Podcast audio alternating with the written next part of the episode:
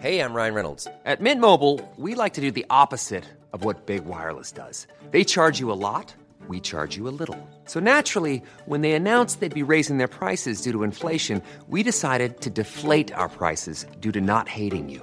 That's right. We're cutting the price of Mint Unlimited from $30 a month to just $15 a month. Give it a try at mintmobile.com slash switch. $45 upfront for three months plus taxes and fees. Promo rate for new customers for limited time. Unlimited more than 40 gigabytes per month. Slows. Full terms at mintmobile.com.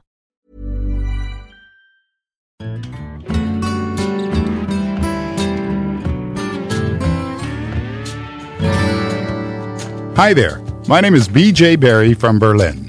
Welcome to 100 Music Legends, with the stories of the 100 most important songs that you most definitely should know. Today, we feature Pink Floyd and the song Wish You Were Here.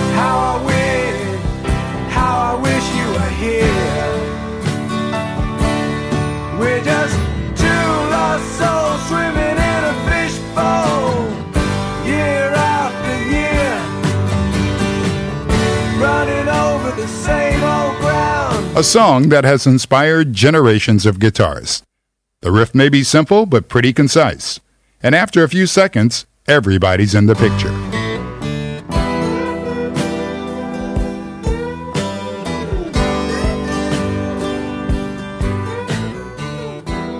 Additionally, this song is something like a theme song of a band who made a promise with their very first album that they never kept.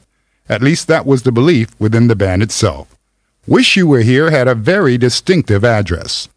That address led to one of the most legendary figures in British pop. His name, Syd Barrett. Syd was an almost mystical figure from the Cambridge music scene, the city in which all of the band members were born. At first, the band consisted of Roger Waters, Nick Mason, Rick Wright, and Syd Barrett. In this formation, the four conquered the underground scene of London in 1967 at a club called the UFO Club. They used elaborate lighting effects and were known above all for their extremely long instrumental improvisations. This attracted attention. They were signed to a record label and then they recorded their very first single at the legendary Abbey Road Studios. The song was called Arnold Layne. Arnold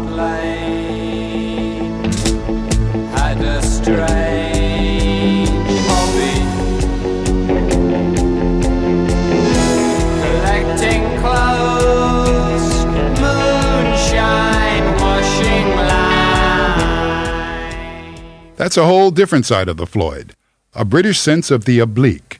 And since the British are known to be whimsical, the single reached the top 20. And with that, interest grew in these psychedelic rockers. And then there was the question who wrote these attitudes or unusual short songs? It was Syd Barrett, who immediately followed up with the next single, See Emily Play. There is no other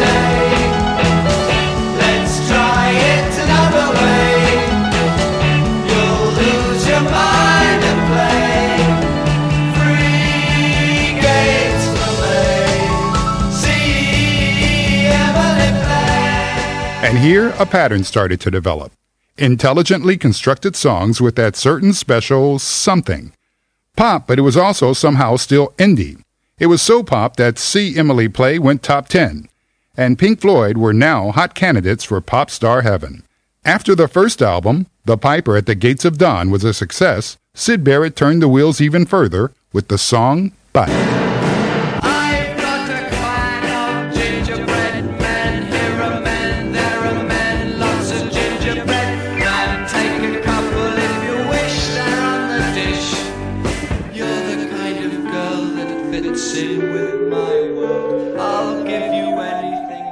More and more, a songwriter came to the surface.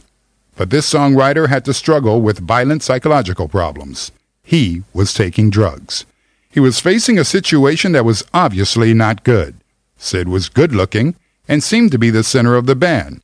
He was also a born showman, but he developed more and more into an oddball, with deep eyed sockets surrounded by dark circles. He just stood there during TV appearances. Sometimes other members had to step in and do lip syncing for him. In other words, this shining star from pop star heaven had a problem. First, they tried to solve this problem with a second guitarist, David Gilmour. He was also from Cambridge and a good friend of Syd's. At first, he was only in a supporting role especially when Syd did nothing at all. But then it became more and more obvious that Syd was simply no longer functioning. And We had a sort of style almost of if there was a problem, ignore it.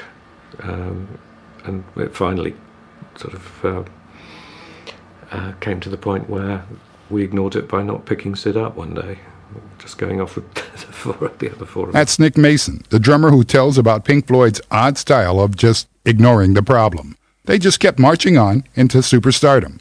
They had reached a new peak.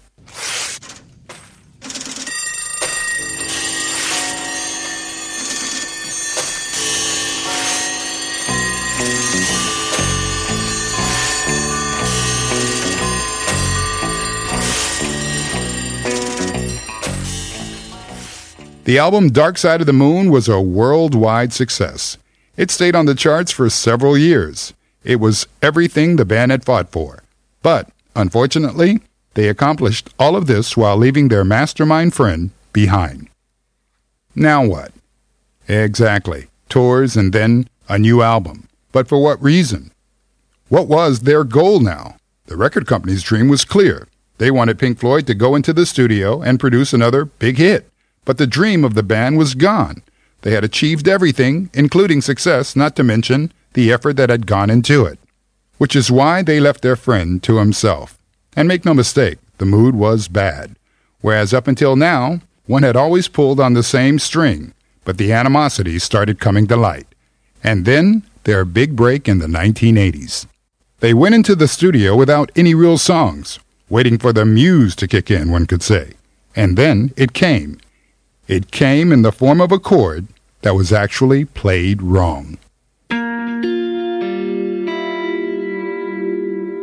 Through this riff by David Gilmour, the bass player Roger Waters found the inspiration for the song Shine On You Crazy Diamond, the ode to a friend who searched too quickly for the secret.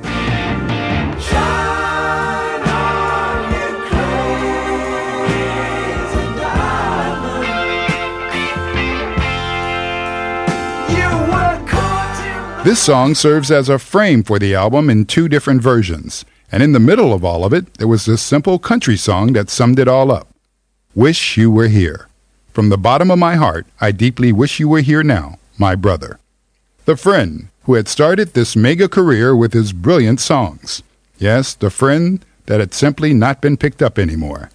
Who now lived with his mother in Cambridge as an inconspicuous eccentric while his four friends celebrated the rock star life on big stages, limousines, and hotel suites. The lyrics of the song are heartbreaking if you know the real story behind it. Here, a desperate friend tries to explain to his counterpart that the high life is a bad, bad place, or even worse than the self chosen solitude. In reality, it is, or it was, all a lie. After two futile attempts to start a solo career, Syd Barrett vanished back into his mother's house in Cambridge. The band hadn't seen him in years. And just as they were mixing the recordings for Wish You Were Here, the album about their old friend, someone who looked like a zombie appeared in the studio. A bloated, doughy guy with shaved eyebrows that nobody seemed to recognize. This guy just stood there until somebody finally said, Hey, that's Syd their first frontman from the beginning of Pink Floyd, the good looking guy, the composer of their first hits, and now a caricature of a bad caricature of what people can become. They just sat there still and could not believe their eyes. Roger Waters and David Gilmour burst into tears. Syd Barrett's two solo albums are cult. Later, a posthumous released collection of demos inspired many artists from the alternative scene. Kurt Cobain, for example, even praised Syd. Distant shore, miles from land, stands the ebony totem in ebony sand, a dream in a mist of grey. On a far distant shore. Although the recordings were only fragments, they showed the genius within his madness. While the song written for him became a hymn, Oh, I Wish You Were Here. Sadly, Syd Barrett died on July 7, 2006, in Cambridge. Before we let you go, may we suggest that you go and listen to the song. It will take on a whole new meaning. And we'd like to remind you to subscribe to our podcast. Check out our playlist on Apple Music and Spotify and make a song suggestion while you're there. Go to 100greatsongs.com and have fun with Pink Floyd. And yeah, Syd, wish you were here. We'll see you in a while.